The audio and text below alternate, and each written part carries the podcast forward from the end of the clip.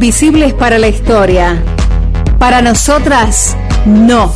Y desde hoy, tampoco lo serán para ustedes.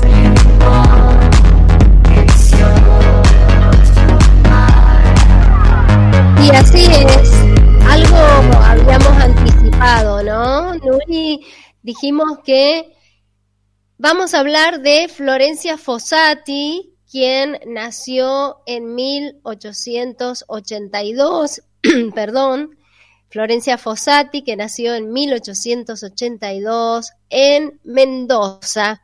De familia de clase acomodada, fue hija del ingeniero italiano Carlos Fossati y de Isolina Villa.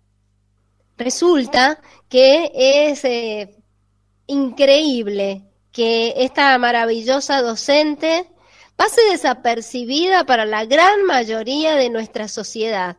Por eso, ahora les vamos a compartir a nuestras y nuestros oyentes un informe que realiza el INFOT, que es el Instituto Nacional de Formación Docente, y habla de maestras y maestros que hicieron historia. Una partecita de este informe lo escuchamos para conocer a nuestra querida mendocina, la docente Florencia Fossati.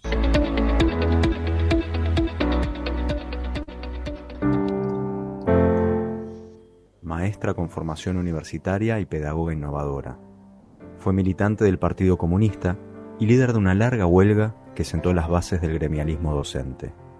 Temprana impulsora de una escuela laica, democrática y autogestiva, planteó la necesidad de enseñar educación sexual y cuestionó el rol asignado a la mujer como docente. En represalia y como ejemplo para quienes quisieran seguir sus pasos, fue expulsada del sistema educativo sin derecho a jubilación.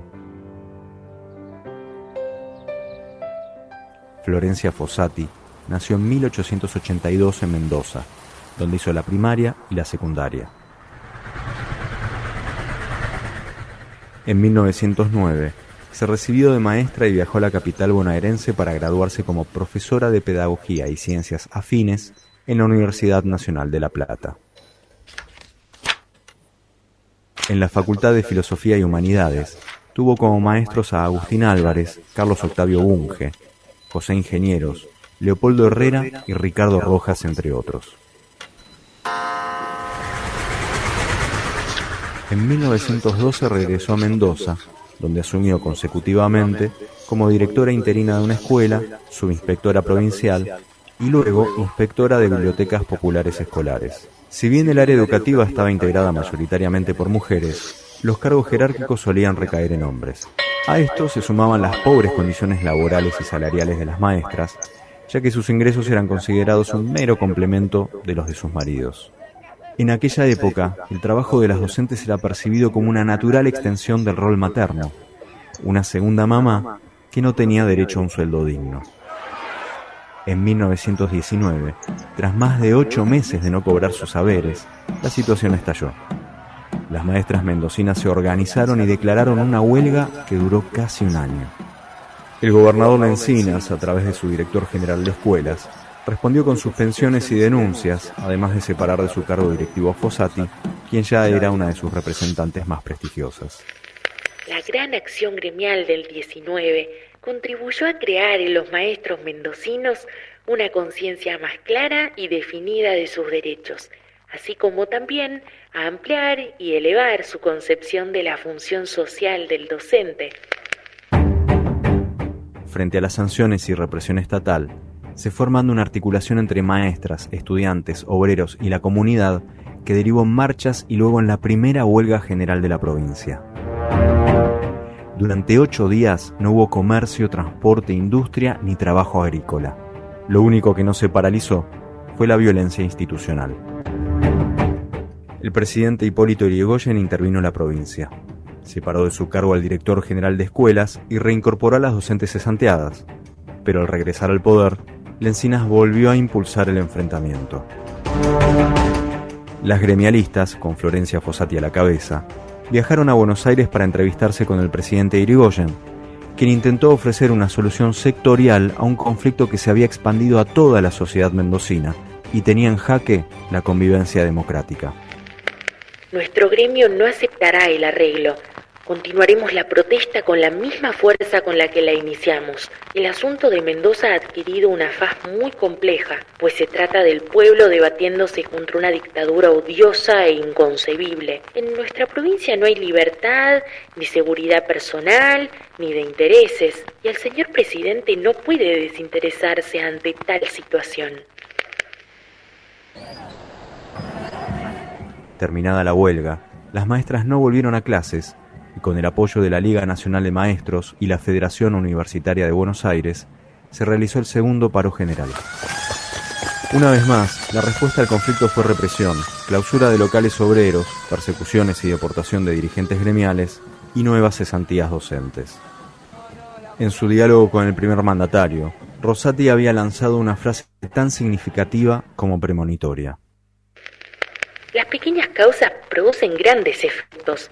La causa de Maestros Unidos podría tener consecuencias insospechadas.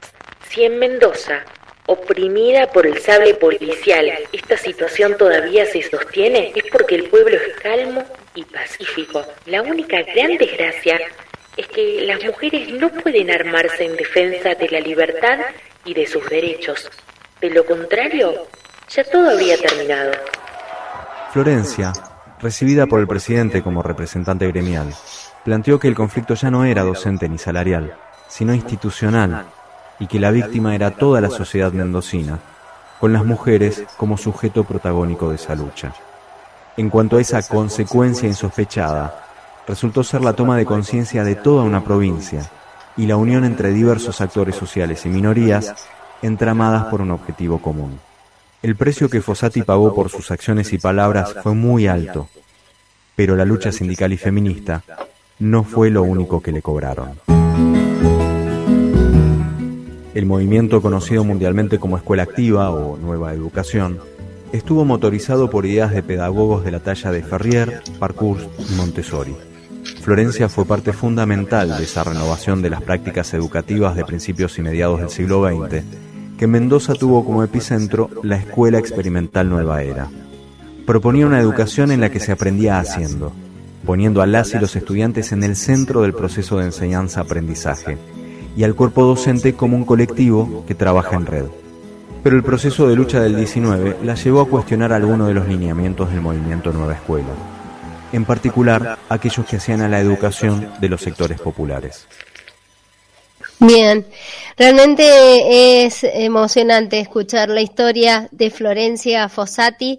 Para quienes escuchan el podcast, ahí va a estar completo porque no nos alcanzó el tiempo, pero eh, Florencia Fossati falleció a los 90 años en el año 1978, luego de haber realmente hecho un, recorrido eh, maravilloso en eh, la historia de la educación en nuestra provincia. Y viste, Nuri, hay gente que no la conoce. Creo que por allí tampoco se enseña en las escuelas y es parte no solo de la historia de la educación en Mendoza, sino de la historia de el sindicalismo, de la defensa de los derechos de las trabajadoras y los trabajadores de la educación y celebramos ampliamente esta propuesta del Infod, que a nivel nacional ha traído y ha revalorizado